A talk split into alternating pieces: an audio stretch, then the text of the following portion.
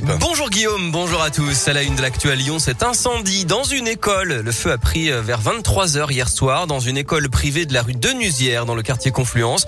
Dans le deuxième arrondissement, une dizaine de pompiers ont été mobilisés. Le feu a pu être rapidement éteint, mais une salle de 160 mètres carrés est noircie par la fumée. Elle sera inutilisable aujourd'hui. Dans l'actualité à Lyon aussi, ces inquiétudes sur le pont de la Brasserie, celui qui relie la sortie sud du tunnel sous Fourvière à la M7. Il est emprunté chaque jour par 100 000 véhicules. Le progrès de Lyon révèle ce matin qu'il est en péril.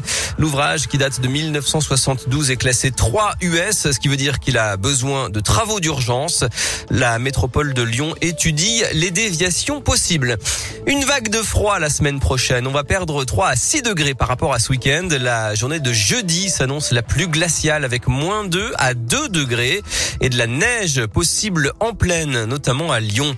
Un cluster dans le Beaujolais. Il fait suite au rassemblement de 150 à 200 personnes le week-end dernier pour la fête des classes en 1 à Pouilly-le-Monial. Plus de 60 personnes ont été testées positives au Covid ces derniers jours d'après le progrès. Malgré le pass sanitaire, deux classes ont dû fermer. Et puis le confinement des non-vaccinés n'est pas nécessaire en France, mais si une troisième dose est nécessaire, on l'intégrera dans la logique du pass sanitaire. C'est ce que dit Emmanuel Macron dans un entretien à la Voix du Nord alors que la barre des 20 000 nouveaux cas a encore été franchi en France hier, comme la veille. Le taux d'incidence va de 128 à 135 désormais dans le Rhône, l'Ain et l'Isère. Et puis à vous de baptiser le futur bus à haut niveau de service, la ligne Pardieu 7 chemins qui passe par Villeurbanne, Bron et Vaux-en-Velin. Elle cherche un nom pour participer. Rendez-vous sur le site Destination 2026 jusqu'au 17 décembre.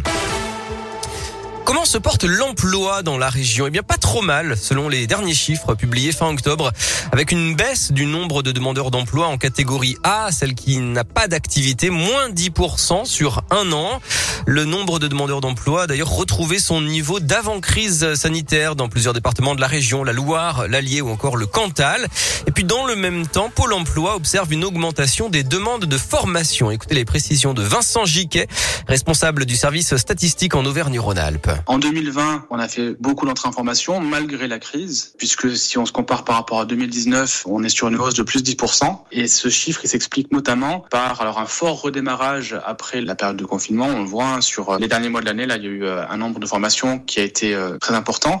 Des formations sur de la bureautique, de l'anglais. Voilà, il y a des formations qu'on a beaucoup retrouvées en forte hausse. C'est par exemple des formations qui sont facilement réalisables à distance, bien pratiques en période de confinement. À l'inverse, des formations sont en très forte baisse comme l'hôtellerie-restauration, sans grande surprise en 2020. Oui, justement, l'hôtellerie-restauration est l'un des secteurs qui recrute le plus dans la région. C'est le cas aussi des services euh, administratifs et bien sûr du médico-social. Tous ces chiffres d'ailleurs désormais accessibles au grand public sur un nouvel outil qui s'appelle l'Observatoire de l'emploi.